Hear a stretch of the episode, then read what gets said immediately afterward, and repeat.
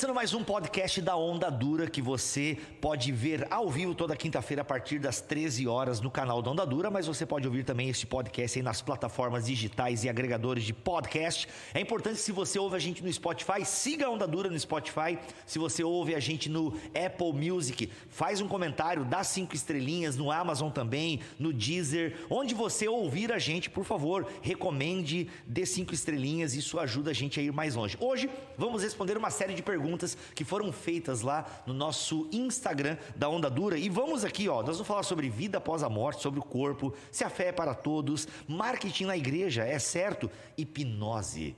Hipnose. Hipnose. Sacanagem. É, se eu esperar Olhe, Deus. olhe para mim. É, olha, compre batom, cara. Vocês lembram disso? Meu, Compre batom. Mano, já dá vontade. Ô, produção, traz um batom aí, por gentileza. Não, Não, dá tra- traz um café, Bi, Um botar cafezinho, aqui. claro. deixa- favor. é que eu sou roxo, servidor de café, hoje tá difícil. É. E os desigrejados serão salvos? Enfim, são várias perguntas. Hoje eu sou host e também comentador, então não estranhe se eu falar demais, porque eu tô fazendo o papel de Geiseriel. Ah, mas não vai mudar nada, não. Não vai mudar nada. Toda semana é igual.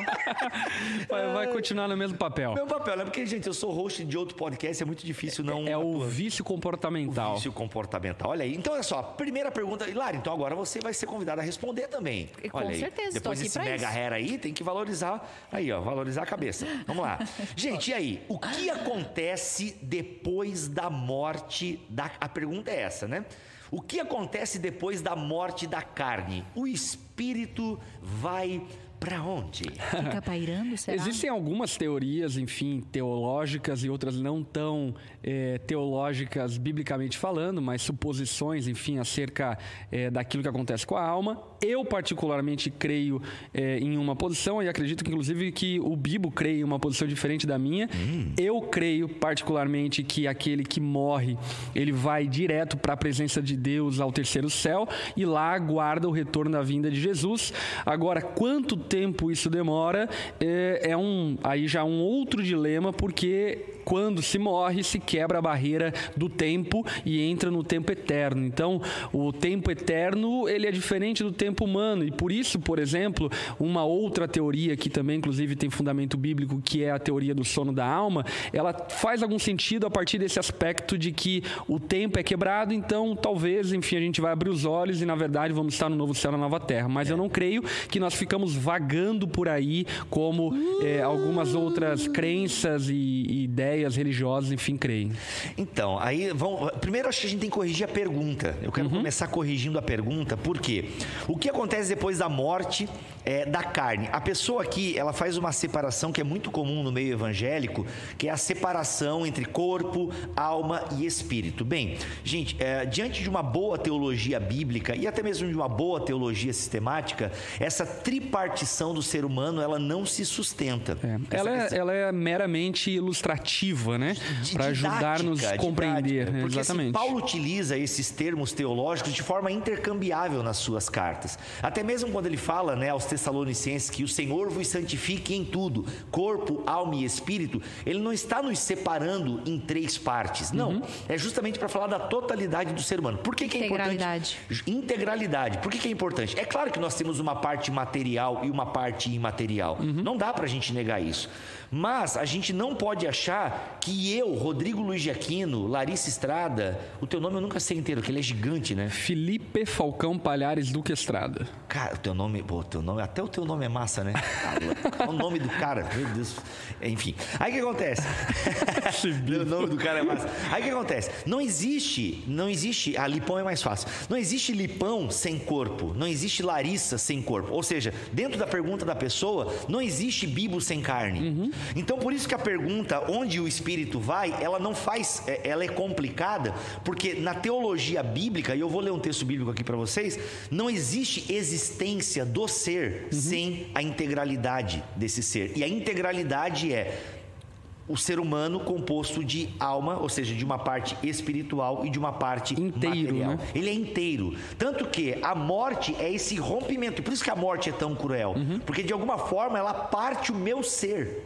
Ou seja, a carne que vai apodrecer aqui na terra e vai virar comida de bicho, se falar mal do pastor, vai ser comida de bicho. Tinha uma música Credo. que cantava. música maravilhosa. Para Para teologia do cagaço. va- vamos cantar mais essa música na congregação. Temos que cantar essa música. Tem muita gente falando mal do pastor. Pastor. É, quem fala mal do pastor vai ser comida de bicho. Ou seja, a- a- por mais que o meu.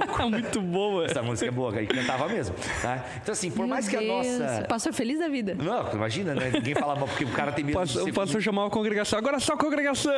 Agora essa é pra você.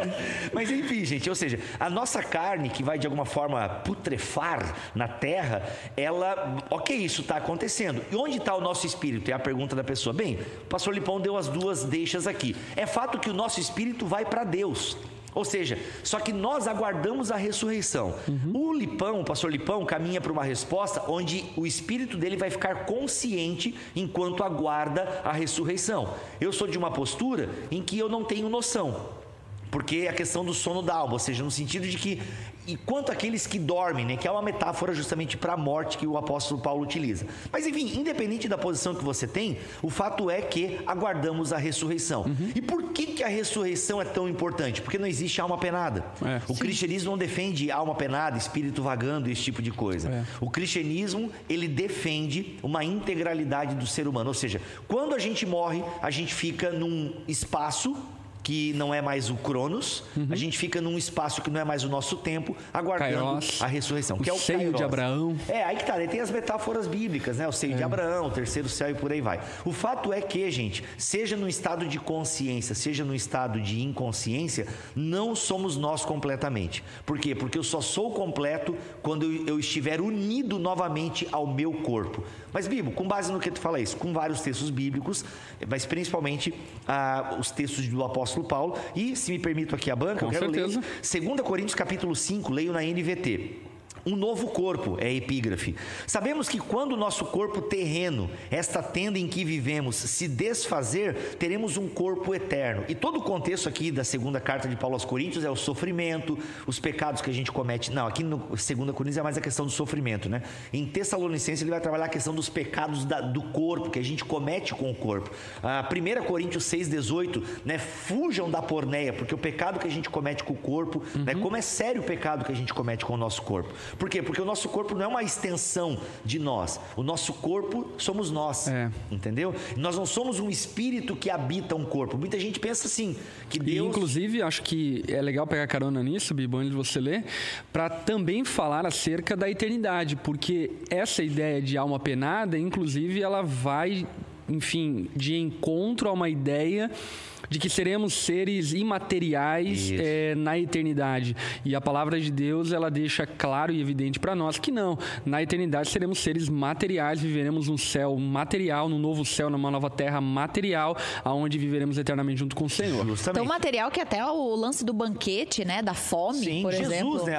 É porque assim, Jesus. Comida, o brincar com os animais, enfim. Sim, Jesus ele tem o corpo que nós teremos. Por que, que ele, ele é a primícia, né? Ou seja, Jesus ele ressuscitou, ele venceu a morte e ele não foi um espírito. Por mais que ele tenha atravessado paredes, ele sentou para comer peixe, Uhum. É, entendeu? até inclusive eu citei isso na minha pregação, né? É, que é uma citação de C.S. Lewis, na verdade, que ele diz o seguinte: será que, na verdade, muita gente pensa que Jesus atravessou a parede porque ele era menos denso que a parede? Uhum. E aí o que C.S. Lewis fala, sugere, enfim, é que na verdade a parede é menos física e menos densa que Jesus. E Isso. Jesus atravessou aquilo que não era denso. Sim. Né? Aí, para você entender esse, esse conceito do C.S. Lewis, indico a grande obra.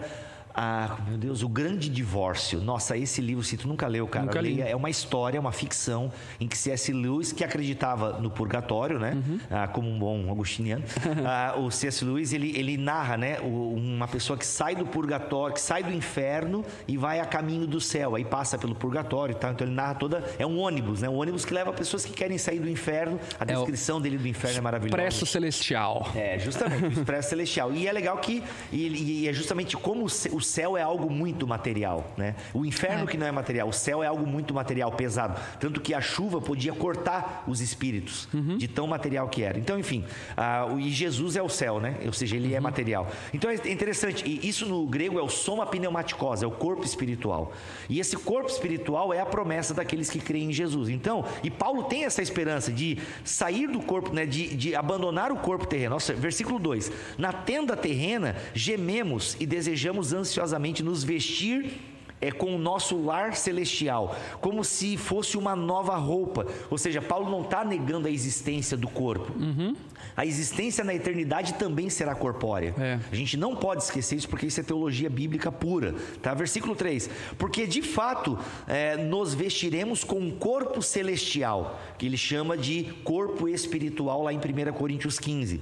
E não ficaremos despidos. Enquanto vivermos nesta tenda, que é o corpo terreno, gememos e suspiramos. Mas isso não significa que queremos ser despidos. Na verdade, queremos vestir nosso corpo novo. Ou seja, por que, que Paulo bate tanto na questão do soma aqui, do corpo? Porque não existe ser humano sem corpo. É isso aí. Inclusive na eternidade. Então, para onde vai o nosso espírito? Ele vai para um lugar esperando novamente o um encontro com o corpo. Exatamente. Aí alguém deve estar pensando assim, eu com certeza. Esperando o tempo, o tempo é, crono se alinhar com o Kairos de Deus, o Justamente. tempo profético, onde haverá a ressurreição e a glorificação dos vivos. Aí a pergunta, o nosso áudio melhorou? A galera comentou ali. Melhorou. Aí a galera deve estar perguntando, tá, Bibo, então assim, é, se eu tive meu braço amputado aqui, vou ter meu braço amputado na eternidade, e as daí é o pessoas... pensamento católico romano, inclusive, né? Ah, sim, ninguém Que no filme A perguntou, mas- Cruzada fica muito claro isso, lembra?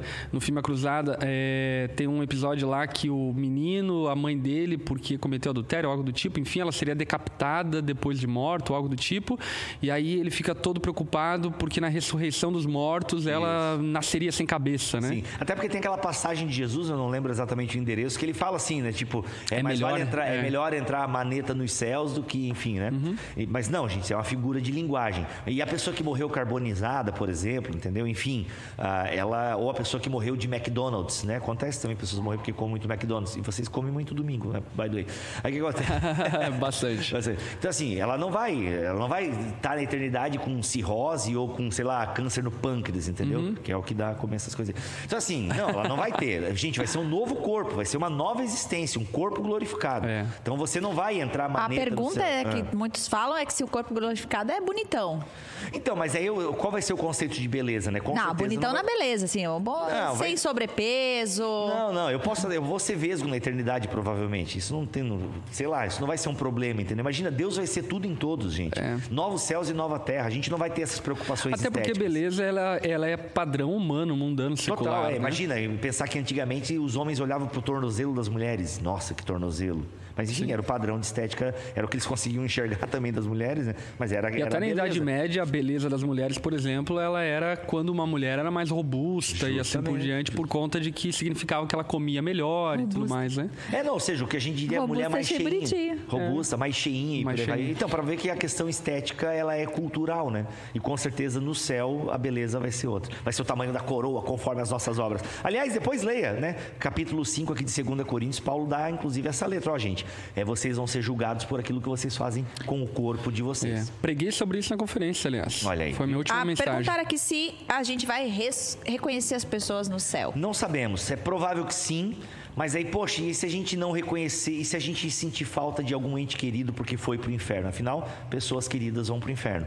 Ah, Sofreríamos, né? Sofreríamos, mas não vai ter sofrimento.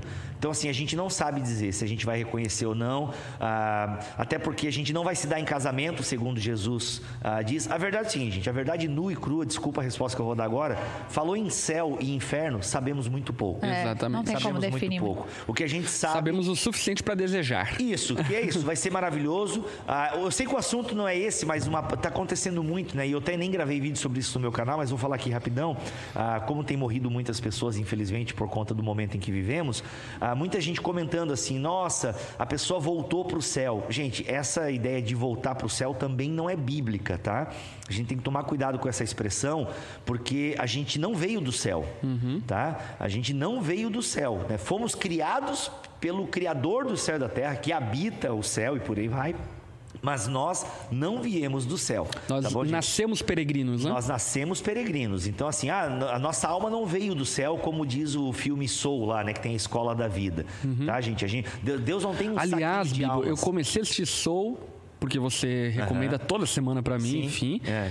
Dormi, cara. Então, cara, eu vou dizer, a primeira vez ele não é tão, assim, ele não é aquele filme que te pega. Não, mas eu acho que eu tava com sono, eu até me interessei pelo filme, mas eu vou assistir novamente. Não, assiste porque ele tem uma discussão legal, cara, sobre propósito, enfim, é uma, é uma discussão bem legal, sobre propósito. Esses é, dias eu assisti Luca, da, da é bom, Disney cara, Pixar. é bom, mas o pessoal tá dando umas problematizadas, tu Então. viu? É, enfim. Ah. Não problematizada, mas, ah, esse Eu filme tá sei. falando sobre sair, se Aham. mostrar e tal. Eu acho que estão fazendo uma leitura meio forçada. Nossa, eu O é achei que tem que ser bem aceitação. malicioso Não, não é pra... questão de malicioso. Tem não, até, não só que o malicioso que eu tô falando sexualmente falando. Tô falando malicioso, tipo, eu ter uma mente. Poxa, tem que olhar Não, o filme fala muito. sobre aceitação, né? Enfim, É, o filme é sobre basicamente aceitação. isso. Aliás, vamos ter uma série aqui no Na Mesa sobre cultura pop. Vamos analisar alguns filmes e tal de uma perspectiva cristã. Vai ser bem legal. Mas, grosso modo, é isso, gente. A gente não volta pro céu, tá, galera? Ah, voltou pra casa e tal. Não, não, não. Nós nascemos peregrinos. Deus não tem um saquinho de almas que... Opa, teve uma concepção lá. E aí, ó, lhe põe a Lari. Aí, ó, joga uma alma pra barriga da Lari, né? Não, não é assim. por exemplo, a, a, tu A? Érica perguntou aqui se nós vamos ser diferentes de anjos, dos anjos. Totalmente, porque a gente não é anjo. Anjo não tem corpo, gente. Anjo só se materializa por uma obra específica que Deus dá. É. Entendeu? Por exemplo, anjos que vão visitar Abraão são acolhidos por ele e tal e tudo vai e tudo mais. Então assim, anjo só se materializa por conta de uma obra específica de Deus. Anjo não tem corpo. Nós teremos corpo, gente. Soma pneumaticose, um corpo espiritual. É isso que nós é isso que Paulo aguardava, ó, gente, eu vou trocar de roupa. Use a analogia do trocar de roupa. O corpo espiritual é uma nova roupa que a gente coloca que esse corpo espiritual, ele será plenamente espiritual como, como nós somos agora. Hoje nós somos o quê? Seres espirituais, com uma nova somos uma nova criação, mas ainda estamos nessa casa que se corrompe, nessa casa que ainda pega doença, nessa casa que pode ser abatida. Mas no novo céu e na nova terra, nós não seremos abatidos. Entendeu? Não seremos Nós- abalados. Não seremos abalados. Nós voltaremos para o estado paradisíaco, que agora não será mais um jardim, mas uma linda cidade. Beleza? Então a gente não fica vagando por aí, a gente aguarda a ressurreição. Próxima pergunta, Pastor Lipão Larissa Estrada. A fé é para todos? Uns Sim, a mais, pregação outros do filme evangelho. é maravilhoso. É. A, a pregação do evangelho é para ser pregada a toda criatura e, portanto, existe um desejo de Deus que toda criatura ouça a pregação do evangelho. O que a palavra deixa evidente e claro é que nem todos crerão e muitos serão condenados ao juízo eterno de Deus. Portanto, se a gente for parar para pensar, sim, é, Deus é o Deus de toda a terra, é o Rei dos Reis, Senhor dos Senhores, aquele que está sentado no trono do universo. Portanto, toda língua, todo povo, toda nação, em todo tempo, em toda história, deve ouvir a pregação do Evangelho e, de alguma forma, dar-se a oportunidade de crer e arrepender-se dos seus pecados. Ou seja, o pastor Lipão está dizendo, em outras palavras, é a possibilidade da fé para todos. Exatamente. Porque a igreja ela é chamada a pregar o evangelho, entendeu? E eu acho que isso é legal, Bibo, porque toca em um assunto que, inclusive, é muito polêmico nos dias de hoje, que é aquela questão da apropriação cultural, da mudança cultural, de um, da pregação do evangelho, de alguma forma, modificar a cultura nativa de uma região, de um país, de uma nação, enfim, e que deve ser entendida à luz de um contexto bíblico, de um conceito bíblico, que não é tão problemático como se pensa, porém, ainda assim, também deva se fazer eh, diversas considerações. Por quê? Porque quando a gente olha, por exemplo, para a evangelização eh, das Américas, vinda principalmente da Europa, a gente percebe uma ideia colonizadora e não necessariamente uma ideia pregadora, no sentido de levar o evangelho. Havia uma intenção política, havia uma intenção eh, econômica eh, ao colonizar as Américas, ao colonizar também outros países do Oriente, assim por diante. Esse tipo de pregação não é o tipo de pregação que Jesus esperava que a igreja fizesse. O evangelho que Jesus pede para, que os discípulos proclamem, ele não vem no combo de sistema econômico, cultura, modo de ser, usos e costumes, assim por diante. O que vem exclusivamente no combo da pregação do evangelho é a boa nova para toda criatura. Agora, isso eh, não significa que a pregação do evangelho não afete a cultura nativa, Boa. porque afeta. O evangelho, uma vez que leva-nos ao arrependimento, necessariamente desnudará algumas vergonhas culturais que a nossa civilização e que a nossa descendência, enfim, a nossa ascendência, na verdade, eh, não, descendência, enfim, acabou herdando ou legando a nós para que vivêssemos. Então, o evangelho sim tem um impacto cultural e de alguma forma ele motiva modifica, ou melhor, eu diria, ele santifica uma cultura nativa a partir da pregação do evangelho. Mas ele não é um modelador de cultura como muita gente pensa. Sim, perfeito. Gente, é, tanto é que o cristianismo está em todos os lugares do mundo e ele é multifacetado. Uhum. A gente tem cristianismo oriental, por exemplo. O cristianismo oriental é diferente em vários é. aspectos. E até algumas doutrinas bíblicas têm um aspecto diferente. Eu curto muito nossa. a teologia cristã oriental, cara. Então, tem, tem vários aspectos. E se você quiser ler um pouco sobre isso, gente, eu recomendo o Fator Melquisedeque, uhum. que mostra justamente como vários elementos culturais de, das mais variadas culturas têm uma porta de entrada para a fé, para o uhum. evangelho. Então, assim, tem várias culturas, né? Tem várias culturas e tem histórias maravilhosas, inclusive naquele livro, de como o missionário conseguiu se apropriar da cultura local para poder ensinar o evangelho. É claro que o evangelho, ele veio embalado numa cultura, uhum. né? na cultura do Antigo Oriente e depois numa cultura ah, greco-romana, por assim dizer. É inegável. Só que nós conseguimos, de alguma forma, é, tirar também o, o, ou a pregação que nós temos na Bíblia desse. É isso que eu estou falando um pouco complicado, acho melhor não entrar nessa seara aqui. Mas o a fé é para todos.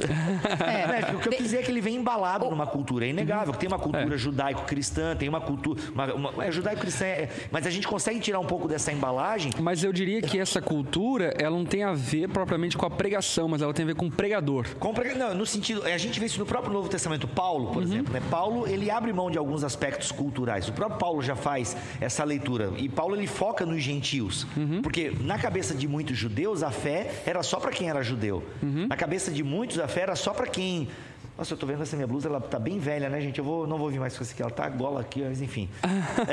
Meu Deus. Não, comentário aleatório que eu tô, acho que essa aqui a minha filha puxou e arrebentou a gola aqui. Mas enfim, você que tá ouvindo o podcast é uma coisa inútil que eu acabei de falar aqui. Mas olha aqui, o próprio Paulo percebe que para pregar o evangelho para todos, né, para inclusive para os gentios, ele precisou tirar um pouco, né, do, do arcabouço judaico. Uhum. O, só que assim, o miolo tá ali, né? O miolo da salvação, ele perpassa todas as culturas. O que eu tô querendo tentar dizer dizer, inclusive me babando todo aqui, é que nós hoje também muitas vezes precisamos tirar um pouco ah, do, do, próprio, é, da própria moldura cultural. Uhum. Porque senão a gente vai ler algumas coisas do apóstolo Paulo e a gente vai começar a botar véu nas irmãs. Uhum. É nesse sentido que eu estou dizendo. Então, assim, a, a, alguns aspectos culturais da Bíblia a gente realmente precisa Precisa ser avaliado. Precisa né? ser avaliado e tal. Agora, existe um miolo ali, que é a fé, que é o evangelho, que ele é intercultural. Que é o mandamento, que é, que é o, princípio. Ele consegue entrar em todas as. Se a gente pega os dez mandamentos, cara, os dez mandamentos ele serve para qualquer cultura. Pensando uhum. aqui rapidamente, uhum. ele serve para qualquer cultura. Você consegue enxertar, né, as dez palavras, né, as dez orientações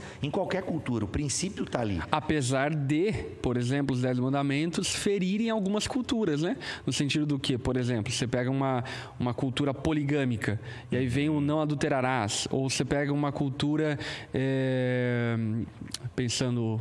Não, mas a cultura poligâmica tinha é, no Antigo Testamento. Né? Exatamente, né? porque é, o adultério não tem a ver com. É, é, o adultério no Antigo Testamento era você pegar realmente uma mulher que não era sua. É, né? é nesse sentido, assim. É, e defi... acho que era mas importante ele, definir. O que eu quero dizer é que ele fere comportamentos que por vezes são pecaminosos Sim, de uma com... cultura. É, justamente, uma cultura que tolera o adultério, por uhum. exemplo, né? A brasileira, brincadeira, vai lá. vai lá. Não, eu, falei, eu ia falar que é importante definir também do que, a gente está falando, né? Sobre a, a fé para todos, a fé no sentido de a, o evangelho é para todos. A pregação, a palavra é para todos. Agora, nem todos crerão e nem todos serão é. salvos. A fé está disponível para todos. Porque a gente diz que Cristo morreu pelo pecado de todo mundo. Agora, a eficácia do sacrifício de Cristo só é eficiente naquele que o confessa com fé. Romanos capítulo 2. É, basicamente assim, o evangelho é para todos, mas não é para qualquer um. é, bom, seria uma resposta adequada e resumiria bastante. Gente, seguindo aqui, mas antes, ó, você que está nos assistindo ao vivo, ah, você já deu o seu like, você já saiu do super chat aqui, deu o seu like, é importante. E se você quiser dar um super chat também, uma oferta, isso é muito importante para nós. E você também pode fazer um pix. Aliás, você que está ouvindo o podcast agora, você pode instalar o app da Onda Dura, é só buscar Onda Dura aí na sua Play Store, ok? Ou Play Store ou Apple Store. Baixa aí o app da Onda e lá você tem a aba contribuir e você pode fazer uma contribuição para a onda dura, beleza? E aí? Tem uma pergunta aqui da Camila. Ela fala assim: por que a onda não faz mais apelo se concordamos que todos precisam ter a oportunidade de arrependimento? Ué, a onda não faz apelo? Como não faz eu, apelo? eu venho aqui todo domingo e toda a pregação termina com apelo. É que eu acho que eu entendi a pergunta dela, eu dei essa resposta meio babaca, né? E eu quis até poupar o pastor Lipão de responder. Mas é, é, gente, é que eu acho que ela quer dizer com apelo é venha pra frente, Ah, esse tipo entendi, de coisa. entendi. Isso a gente realmente não vejo fazer. Eu não, Mas eu, eu gente apelo fazia. todo domingo. Eu fazia e faria, na verdade, né? A gente não faz por uma questão agora da pandemia, para não aglomerar lá na pandemia. frente. Boa. Mas boa. não, não há oportunidade de arrependimento. É só ouvir Não. na frente, abraçar e orar juntos, né? Porque Sim, daí é uma questão de. de. Aliás, nesse aspecto, por exemplo, me difere um pouco de alguns eh, calvinistas que têm uma visão soteriológica que não fazem apelo por causa de- dessa visão soteriológica e eu, pelo contrário, abraço um pouco aí o Charles Spurgeon e creio que o apelo é algo muito proveitoso e produtivo para aqueles que de alguma forma estão manifestando arrependimento em um momento de culto. Justamente. O apelo faz parte da pregação. Uma pregação que não tem um apelo, a gente vai falar inclusive sobre pregação expositiva em algum momento aqui, mas toda pregação tem apelo. Agora, aí eu vou conseguir, inclusive eu vou pegar essa parada do apelo aí, a pergunta da Camila. Camila, se você der um superchat, poxa, foi bem legal a sua pergunta, ela seria melhor com um superchat. Tá? Então assim, vou, vou fazer, vou juntar essa pergunta com a outra, essa colocação, com a próxima pergunta sobre marketing na igreja. Olha aí. E aí, podemos fazer marketing? Podemos utilizar as estratégias do marketing para as nossas ações evangelísticas? Ou podemos elaborar um apelo mais cinematográfico, um apelo Mais com emocional. uma música é, é, de fundo, um tecladinho, um Oceans ali no pad e tal, enfim, com uma luz e para aí por aí vai. Podemos E os utilizar Paranauê os- todos. né, ou seja, questões pirotécnicas para fazer um apelo bem feito, ou de grosso modo, ou grosso modo, a igreja pode utilizar os recursos do marketing para a sua missão aqui na terra? Então vamos lá. É, primeira coisa, eu acho que precisamos partir do princípio que Deus é o Criador do- de todas as coisas, do céu e da terra, de todo o conhecimento, de toda a ciência, de toda a sabedoria. E o marketing é uma ferramenta, uma instrumentalização daquilo que Deus criou a partir do que Deus criou, como outras ferramentas, sejam científicas ou sejam estratégias de, de comportamento e assim por diante. Agora, como todas as outras coisas, elas podem ser manipuladas de maneira equivocada, levando à pecaminosidade e levando à vanglória, à idolatria, à vaidade, ao orgulho e assim por diante. Portanto, o que eu quero dizer é o quê? Assim como você pode eh, cantar e a sua música ser uma música boa que glorifique a Deus, como também pode ser uma música ruim que de alguma forma eh, gere apenas vanglória, vaidade e destoe do propósito pelo qual Deus criou a música.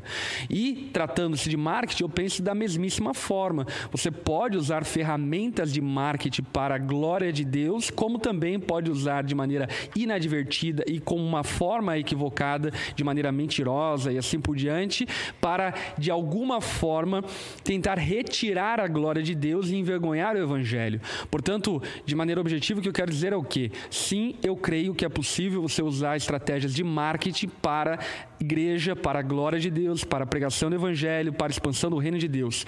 Quais seriam os limitadores, na minha opinião? Primeiro limitador, meios pecaminosos e errados. O marketing, em grande parte, usa em alguns momentos estratégias mentirosas. E isso, obviamente, não deve ser o comportamento e a conduta da igreja. Outro limitador é a finalidade. Qual é a finalidade do uso do marketing? Se for apenas a vaidade, o orgulho, a arrogância, assim por diante, então também não deve ser utilizado. Agora, se você usa meios lícitos, santos, puros e com uma finalidade lícita, santa e pura, não vejo problema algum. Eu tô- Quer falar, Lari? Não, não.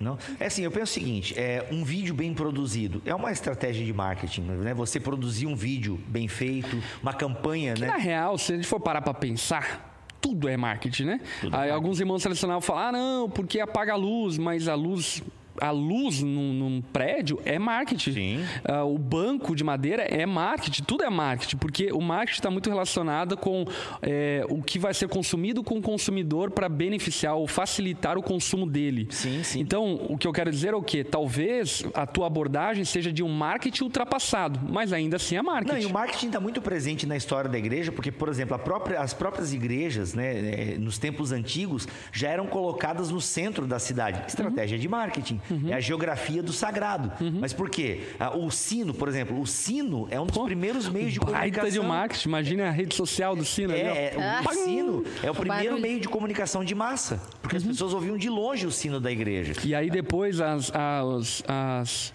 caixas de som, né, que colocavam nas praças, enfim, para transmissão marketing. do culto. É, então tudo Mas... depende da intenção. A Bíblia utiliza marketing de forma muito clara quando Deus fala para o profeta Abacuque escrever a profecia em letras tão grandes que quem passasse correndo poderia ler. É. Ou seja, o primeiro outdoor da história. Maravilhoso.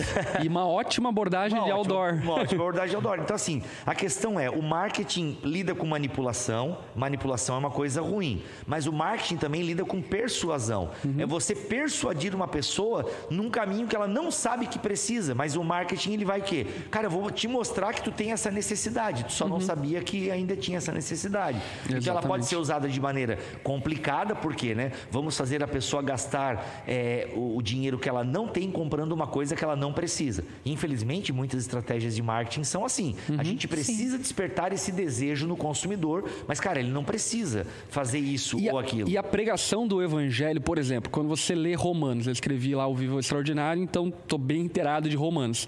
Você percebe uma construção de Paulo muito marqueteira, porque ele começa Romanos demonstrando e mostrando o problema da humanidade, para depois apontar para a solução.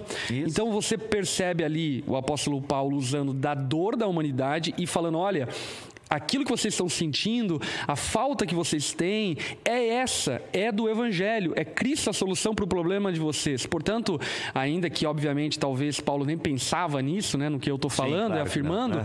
é, o que fica evidente é que existe ali um mapa de uma construção aonde Paulo está levando o seu ouvinte do convencimento de que ele é pecador até a solução que é o Evangelho. Sim. Então, assim, se a gente vê os autores bíblicos utilizando ferramentas que fizessem com que a mensagem fosse mais longe, o próprio fato de Jesus pregar do barco, Jesus utilizar o monte para se né, pregar o sermão do monte ou a planície em Lucas, enfim, uhum. uh, tudo isso são estratégias. Ah, o sermão que... do monte, eu fui lá em Israel, em Jerusalém, em Israel, é, no lugar suposto onde Jesus pregou o sermão do monte, cara. Isso que é lindo lá, né? É maravilhoso, eu é beira, perto do Mar da Galiléia, enfim, e existe ali a, as montanhas, a cordilheira ali, ela é uma espécie de concha acústica. Aí, é. Então, Jesus utilizou-se de uma ferramenta geográfica para poder comunicar a 5 mil pessoas Justamente. que supostamente estariam no sermão da, da montanha. Então, Olha essa coisa curiosa, né? Como a gente fala para 5 mil pessoas? Naquele contexto não tinha microfone, caixa amplificador, enfim. Então Jesus utiliza-se de um meio para poder alcançar o seu ouvinte. Justamente. Mas eu acho que isso também é, existe várias. A gente está falando sobre o marketing, por exemplo, né? Mas eu acho que na igreja é tudo muito mais difícil, né? A, a é óbvio que existe limites e tudo mais, como a gente falou aqui, mas, uh, por exemplo, você falar de retroprojetor, já é, foi difícil passar para o LED, né? Vamos porque, por exemplo, tem muita gente que pergunta: "Nossa, por que, que vocês utilizam isso?", né? Isso aí não é, não é de Deus, né? Isso é para chamar atenção, isso aí.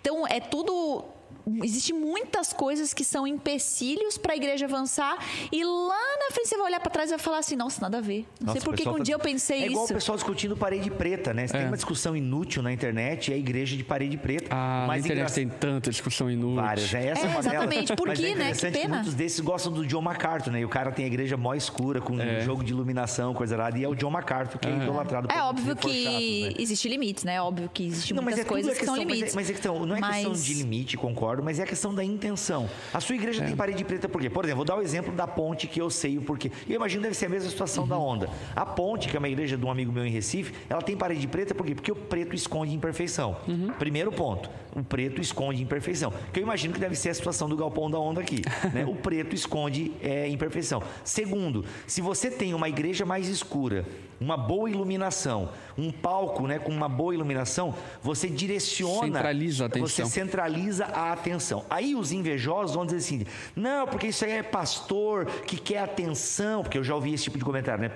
Isso aí é pastor que quer se achar, que quer ser o centro das atenções. Só que esses idiotas que falam essas coisas, me desculpem, são uns idiotinhas, eles parecem que não conhecem a história da igreja. Por quê? Porque na história da igreja, em várias púlpito, igrejas né? reformadas, o púlpito, meu amigo, ele era lá em cima, era uma curvatura e o pregador ficava em cima da igreja, entendeu? Ele era o centro, no caso é a, Galera com palavra, né? torcicolo Galera olhando pra ele. olhando para cima, coisa mais linda onde Lutero pregava em Wittenberg, entendeu? Então assim, A cúpula, né, onde se pregava, era toda Artesanal. Então, assim, aí, tu agora tu vai me dizer o seguinte: Lutero queria se achar ou ele queria dar o destaque para a palavra? Não, não. Lutero queria dar destaque para a palavra. Tá, e quem disse que o pastor da parede preta também não quer dar destaque para a palavra? Quem é tu para dizer a intenção do coração? Talvez Exatamente. Lutero quisesse se achar e a gente está aqui defendendo Lutero, mas se Lutero fosse um baita se achãozinho, né? se fosse também um blogueirinho da época, não sabemos, entendeu? Po- Possivelmente. É, entendeu? O que eu quero dizer é o seguinte: é que essa galera às vezes fala de parede preta de igreja e parece que não estuda história da igreja, É. não estuda arquitetura. Cara, tudo é pensado, tudo na, na arquitetura da igreja é pensado para chamar atenção para a palavra. Na finalidade, no propósito, É né? propósito, cara. Como é que eu vou julgar o coração do pastor que está lá iluminado com um telão de LED atrás? Eu Porque- não posso julgar ele, cara. Porque entra sentido. até mesmo essa questão, por exemplo, de ofertas, recursos, assim por diante, né? O que é condenável não é a igreja que arrecada muito, é o que, que a igreja vai fazer com aquilo que arrecadou. Justamente. Esse é o problema e é essa a responsabilidade que a igreja possui. Agora, algo que eu acho interessante acerca do que estamos falando é a falta da responsabilização do indivíduo. Porque algumas Uhum. pessoas vão afirmar, ah, é, a igreja emocionou o cara e ele converteu-se a Jesus porque foi emocionado. Mas, gente, quem garante que os 3 mil, por exemplo, que eh, responderam ao apelo de Pedro na pregação de Atos 2, de fato estão no céu e vão viver eternamente junto com a gente? Tem como saber. Por conta do quê? Por conta de que, em última análise, não somos nós que separamos o joio do trigo, não somos nós que separamos o peixe bom do peixe ruim, é Deus quem fará isso nos últimos dias. Portanto, até inclusive aqui usando uma frase de Charles Spurgeon, ele diz o seguinte: os convertidos que nascem emocionados morrem quando a emoção acaba. É. E de fato, você pode, em um momento de apelo, por exemplo, emocionar a pessoa, ainda que você não utilize de nenhum recurso, mas porque de alguma forma ela está num dia ruim, ela está passando por uma circunstância difícil, aí você fala o evangelho a ela e aquilo toca o coração dela, emociona ela, e talvez de fato ela não converteu genuinamente, enfim, foi apenas um ato emo emotivo emocional. Agora, isso é responsabilidade do pregador ou do indivíduo que emocionalmente tomou uma decisão que não era verdadeira e genuína? Então, aí tem um outro fator também, né, galera? Nós somos seres emocionais. Uhum. Qual é o problema de nós eh, nos emocionarmos? Ou qual o problema de eu escrever uma música mais emotiva, que emociona? Tudo vai depender da intenção. Se eu lá compondo a minha música, pô, porque essa agora a galera aqui vai chorar. Não, ó, o tecladista, nessa nota aqui, vamos fazer aqui a ripimboca da parafuseta. né? aí, aí Deus vai mandar pro inferno. Agora, se o cara compôs, ele estava no momento com Deus ali, por exemplo, né, mano? Não, e eu gosto de música para emocionar. Emocionar, eu quero mano. Pô, chorar. mano, Caraca, acho que cantamos até domingo aqui. Eu não sou uma pessoa emotiva, eu quero chorar, pô. Pois é, mano. É... Eu, Não, quero, mas eu assisto Marley eu duas vezes para chorar. Pra chorar, mas É, qual é o pra- problema, né, gente? Uma hora ler Quando eu, tô, quando eu tô muito endurecido, eu falo, vou assistir Marley eu. Claro, mano. Não, compramos um zoológico, eu sempre choro na discussão do pai e do filho lá, entendeu?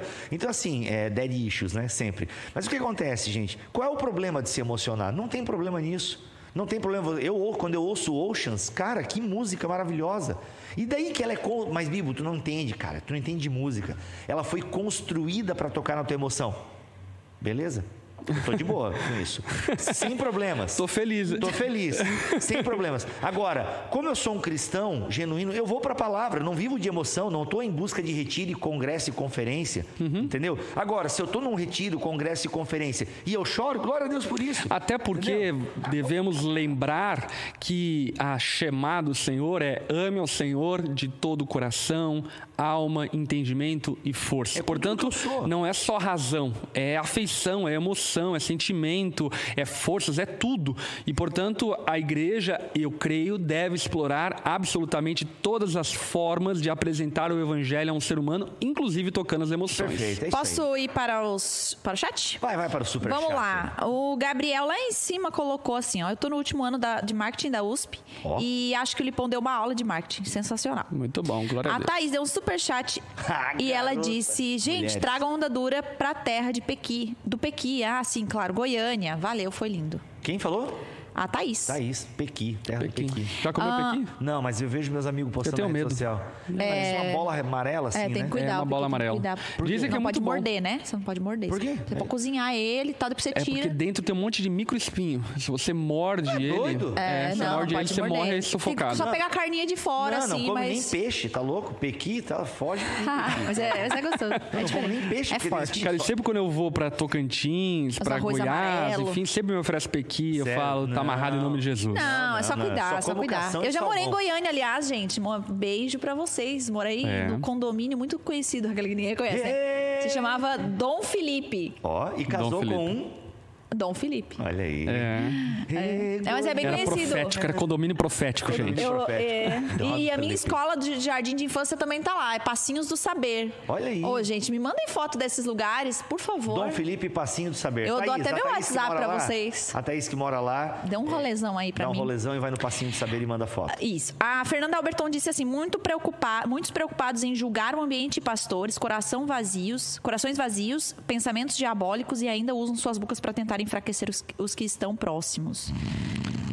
Não dá sono desse tipo de gente, hein? É, Sabe? é, Não da pergunta, tá? Eu tô dizendo Pois da pessoa é. que ela descreveu Eu ali. falei, gente, o Will tá louco. Não, não. Ah, o Felipe deu um superchat também. Ele disse: o ser humano tem o costume de julgar aquilo que é mais parecido com ele. Muitos falam da parede preta, que são para os pastores narcisistas, mas talvez quem fale fala apenas do próprio sentimento. É, Ah, eu, verdade. isso eu tenho certeza. Julgando por um aqui que me veio na cabeça agora, certeza absoluta. É. É, Na isso aí. Verdade, o apóstolo Paulo fala sobre essa técnica pecaminosa que muitas vezes é despercebida, né? Que é a técnica de você julgar o outro naquilo que você mesmo é condenável. Olha aí. Aliás, falar em apóstolo Paulo, enquanto a Lari procura mais um superchat ali, eu tô- ah, o apóstolo Paulo utilizou uma ferramenta de marketing maravilhosa em Atos capítulo 17, né? Chegando lá em Atenas, ele começa Ah, senhores sim. atenienses. É, cara, é maravilhoso. Leia Atos 17, é a estratégia de marketing purinha que o apóstolo Paulo utiliza ali, entendeu? Com sabedoria, vai lá, trata com educação. Engaja o ouvinte, Engaja os ouvintes, entendeu? Pá, enfim, levanta uma pergunta. persuasão, Persuasão. persuasão grega, utiliza-se de recurso grego para atrair os gregos. Cita até um hino a Zeus. Olha Cita só. até um hino a Zeus. Olha aí. Então tem que usar a mesma estratégia de marketing. Tudo depende da. Para quem você quer apontar. Você quer apontar para a instituição? Do conteúdo Você também, quer- né? se- você quer apontar para o evangelho, meu amigo, vai em frente. Aliás, eu gravei um podcast com Douglas Gonçalves, nosso amigo. Sim. Douglas Gonçalves, sobre Nosso igreja. querido amigo, que inclusive fez o prefácio do meu livro Na Doçura da Graça. Então eu fiz uma, eu tenho um podcast sobre marketing, um po- 40 minutos com o Douglas Gonçalves discutindo sobre marketing e igreja. Ouve lá, é o BTcast 400 e não lembro, 402 ou 403.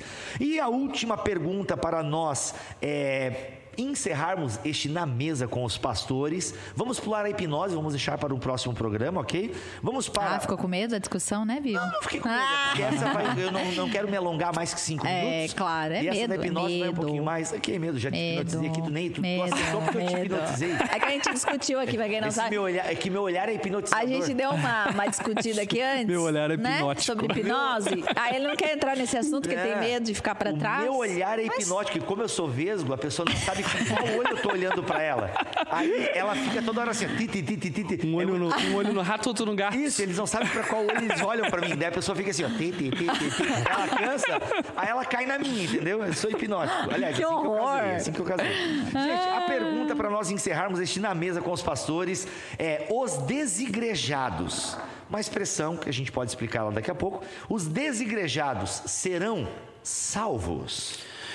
Então, gente, é, os desigrejados com I minúsculo talvez estejam passando por um momento de transição ministerial de comunidade de fé e serão salvos. Agora, é, os desigrejados com I maiúsculo, ou seja, que não pertencem à igreja de Cristo, esses não serão salvos. O que eu quero deixar aqui evidente e claro é o quê? Que quem pertence à igreja de Cristo com I maiúsculo deve pertencer a uma igreja com I minúsculo. Portanto, e porém, existem circunstâncias na vida que às vezes as pessoas, enfim, estão desencaixadas numa igreja, estão procurando uma comunidade de fé, enfim, e com isso eu não quero é, avaliar no sentido de julgar essa pessoa como alguém que não pertence à igreja de Cristo. Eu entendo que ela está num período de transição e está intencionada em achar uma igreja que talvez ainda não encontrou para pertencer agora. Esse tempo não deve também durar muito tempo. Não vou falar aqui quantidade de tempo para que ninguém seja legalista. Não deve durar muito tempo, deve durar pouco tempo e talvez seja um tempo só de deixar uma comunidade de fé por algum motivo para encontrar outra comunidade de fé. Mas de maneira básica, todo crente precisa de igreja. E aqueles que serão salvos é aqueles que pertencem à igreja de Cristo e aqueles que pertencem pertence à igreja de Cristo, pertence à igreja dos homens. Muito bom. Tem uma frase que rola por aí, eu queria problematizar um pouquinho antes da gente encerrar. Tem uma frase que rola na internet, ela é bem antiga, tem uns cinco anos já que rola, que eu me dei conta dessa frase, talvez até ela seja mais antiga, mas eu me dei conta que tem uns cinco anos. Ah, quem, é, quem saiu da igreja por causa dos homens, uhum. não entrou nela por causa de Jesus. Uhum. Calma, muita calma nessa hora por quê? Primeiro muita hora nessa calma. É, muita, muita alma nessa calma. Por quê, gente? Uh, muitas vezes pessoas saem da igreja por motivos seríssimos. Uhum. Né? Eu até conversando com uma pessoa dei o exemplo de uma moça que foi abusada por um líder espiritual. Tu não quer que essa moça permaneça na igreja? Não. E nenhuma igreja, talvez, por um tempo. Porque você não sabe o que é ser abusado. E como é que essa pessoa vai acreditar novamente num líder espiritual? Entendeu? É muito assim. É um processo de cura, de restauração. Cura. Ela saiu da igreja por causa do homem. Sim, mas agora quem disse que ela não entrou lá por causa de Jesus? Uhum. E na verdade, todo mundo entra por causa de outro ser humano também, né? Porque uhum. não é Jesus que vem evangelizar a gente. Seria maravilhoso, né? Jesus vem por meio de outro ser humano. Então todo mundo entra por conta de um ser humano que foi instrumento de Deus e pode sair por conta de um ser humano que é instrumento do diabo. É. Então... E, e eu, o que eu penso também é que até essa coisa de entrar em uma igreja, pertencer a uma igreja, deve ser encarado com muita seriedade, no sentido de que hoje a igreja protestante fez esse serviço, e aqui eu não quero entrar muito no mérito se eu concordo, se acho bom, acho ruim ou não, enfim, mas a grande realidade é que hoje qualquer pessoa se auto-unge pastor e começa uma igreja. É. E isso é perigosíssimo, porque de fato existem muitas igrejas sem nenhum fundamento, sem nenhuma história, sem nenhuma seriedade, sem nenhuma credibilidade e que, por vezes, usando de estratégia de marketing de maneira equivocada, é. atraem membros, atraem ovelhas que vão ser machucados machucadas, feridas, enfim, naquele ambiente. Portanto, eu diria para você que está procurando uma igreja que deva ter muito cuidado nesse sentido. Por exemplo, qual é a origem do pastor que pastoreia a comunidade de fé a qual você quer pertencer? Qual igreja mãe que o enviou, que o ungiu, que o preparou para o ministério? Qual é a preparação teológica desse pastor para pastorear uma igreja? Essa comunidade de fé, ela responde a uma outra comunidade de fé? Qual é o vínculo, qual é a segurança bíblica, teológica, espiritual, de caráter, moral daquela igreja? Enfim, eu acho que existem vários critérios que hoje as pessoas não estão considerando que fazem muitas vezes elas ter que mudar de igreja hum, a toque de caixa a todo momento, porque desconsideram isso. E isso é extremamente preocupante. Eu vejo tanta gente despreparada, iniciando ministérios, desvinculando-se de outros ministérios e começando igreja de maneira tão leviana, sem nenhum tipo de preparo, sem nenhum tipo de envio, enfim, é, é algo preocupante. Até teve uma, teve uma pergunta aqui, é porque assim, gente, para quem não sabe, hoje nosso, o programa ele tá um pouquinho diferente, que é entre um tema e outro a gente levanta algumas perguntas e por isso que a gente está respondendo as perguntas diversas e... foram feitas, inclusive, no, no perfil da Ondadura, arroba Ondadura. Isso, e a gente não está respondendo outras porque a gente preparou essas cinco para hoje, ok? E aí, preparou, assim, daquele jeito. É, e aí teve uma pergunta lá de pastorei femininos, para ser pastora, para ser pastor, sei lá o quê, é. isso o quê. Aí até emendando, porque como a gente não fez essa pergunta, mas eu vi a resposta aqui, que eu acho que cabe bem no que o pastor Lipão estava falando, uh, do Neander, ele disse assim, ó, ah, para ser considerado pastor ou pastora, basta ter ovelha, pois é com isso que o pastor faz cuida de ovelha. Eu não penso dessa forma. Assim, depende, né? Para ser qualquer pastor, sim, basta ter ovelha. Agora, para ser um bom pastor, eu acho que existem credenciais que devem ser consideradas. É, pode ser que surja bons pastores do nada? Pode. Enfim, a gente olha para a história da igreja e vê bons pastores surgindo do nada.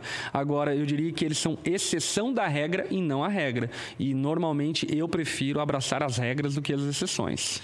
Muito bom, gente. Então, assim, acho que é isso, né? Desigrejado é um termo, é um termo né, é, que a gente precisa olhar com carinho, não jogar todo mundo no inferno. Uhum. Né? Tem os motivos pelos quais a pessoa está neste momento desigrejada, mas concordo com o pastor Lipão. Tem. Ah, uma pessoa que ama Jesus, ela vai. Até tem o Tiago aqui que ó, ele diz: Eu sou pastor desigrejado. É? Então, como é que seria ah, pastor, Eu achei engraçado né? de baixo. Aí fica difícil, né, Tiago? O outro botou aqui embaixo. É, aí, aí eu acho que é entra também uma confusão é, acerca da vocação, da unção e da função. São duas coisas diferentes. Por exemplo, um pastor que foi ordenado ao ministério, mas que não está exercendo o ministério pastoral, ele não está na função de pastor. Sou eu. Mas foi credibilizado como pastor. Eu, eu fui, eu fui credibilizado como pastor, sei lá, no Dia das Mães, de uns quatro, uns três anos atrás e hoje não exerço mais essa função é. pastoral. Mas, viu, tu pastoreia? De vez em quando tem os loucos aí, o pessoal do meu GP eu pastoreio. Sim, né? mas daí entra o até uma... O pastoreia mais, mas eu ajudo. mas até entra então a questão da, da do, do, dom pastoral, que Isso. é uma outra coisa. A igreja toda foi chamada para exercer o dom pastoral, para cuidar um do outro, direcionar um ao outro, aconselhar um ao outro, assim por diante. Agora, o, a posição, a função, a autoridade de pastor, ela é e pode ser transitória, porque ela não é permanente. Não estamos no Antigo Testamento onde tem uma linhagem levítica, arônica, onde alguém vai receber a unção e aquilo a autoriza para toda a vida. Não. No Novo Testamento as coisas não são encaradas dessa forma. Sim. Portanto, alguém que não está exercendo a função de pastor, ela pode até dizer, como o Bibo falou, eu tenho a vocação de pastor, tenho o dom pastoral, por vezes exerço esse esse dom na igreja, para edificar a igreja, mas eu não estou na posição e na função Justamente. de pastor. Então eu não estou pastor, né? Eu não estou. Eu, eu posso ser, mas é. eu não estou agora no momento. Por isso até que eu nem aceito esse título quando o pessoal chama, então, claro, não fico corrigindo, uhum. né? Mas eu também não fico dizendo, não, sou pastor. Pastor Bibo? É, eu não sou o pastor Bibo, que uhum. senão dá até uma confusão, né? Tá, mas dentro é pastor não da dura? Não. Entendeu? Então, para evitar esse tipo de coisa, uhum. tipo na mesa com os pastores. Não, só sou aqui convidado. Estou uhum. três anos convidado já. Mas é porque ele está aqui como mu é, ele é o pastor, ele é pastor, né? Ele não está pastor. Boa, olha aí, viu? Eita. Aí, ó, joga água aqui. Gente, é isso. Hipnose não vai rolar hoje. Quer falar sobre hipnose? Ah, quer? Vamos falar sobre hipnose, não, então. Não, tá então, ótimo. Programa... Olha, ah, então... olha só, Bibo foi pra briga. Ah,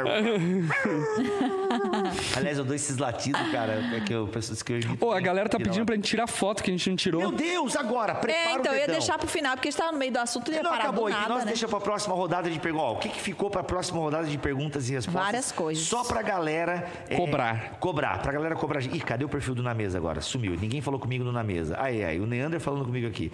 E Na Mesa, é isso aqui, ó, ó, ó. Ficou pra próxima rodada. Ah, hipnose para tratamento psicológico é ocultismo? Vai ficar pra próxima. É, se eu esperar Deus fazer e não fazer, essa vai ficar para a próxima, eu já respondo. Bem feito. Sacanagem. é, Deus é obrigado, né, querido? É, enfim, e outros. O Deus que destrói sonhos. Esse Deus destrói sonhos. Aliás, gente, vou, não vou contar ainda, porque não. não mas talvez eu vá num programa da Globo, cara. Olha que maravilhoso. Vou ter que cortar o cabelo? Não posso ir com esse cabelo na Globo, não, né? Não, tá bem ruim. O Bilbo hipnótico na Globo. Eu vou hipnotizar o Bial. vai ser massa. É, mas enfim, entraram em contato, mandei meu livro, não me deram uma resposta certa ainda. Não. Alguém que, que escreve esse livro não pode. É, não, não, mas enfim, não, vai ser massa. Depois eu conto uns babados tá. segredos. Ah, gente, e outras perguntas também. É por que eu, é, se eu esperar, né? Por que Maria não é santa? É pecado tomar anticoncepcional enquanto casada para não ter filhos? Uma boa pergunta. Aliás, isso aqui daria um, um, um na mesa inteiro, né? Sobre é, tratamentos. Métodos contraceptivos. Métodos contraceptivos. Que a gente falou. do DIU, né? É, já falamos sobre o DIU uma vez, né? Uh, não, não, não, é, nós falamos no, no aborto. No episódio do aborto, do aborto é, é. verdade. É errado orar para Deus, é, salve meus parentes não convertidos? Olha aí, enfim, é, vamos responder. Como saber se o que eu creio é a verdade? Igreja local. Ah, o diabo e anjos pecaram Tá, no tu tá céu. respondendo todos. Beijo, gente. Vamos ficando por aqui. A Vamos- foto, a foto. Ah, a Agora prepara o seu Prepara aí. pro print. Vamos lá. Um, dois, três e.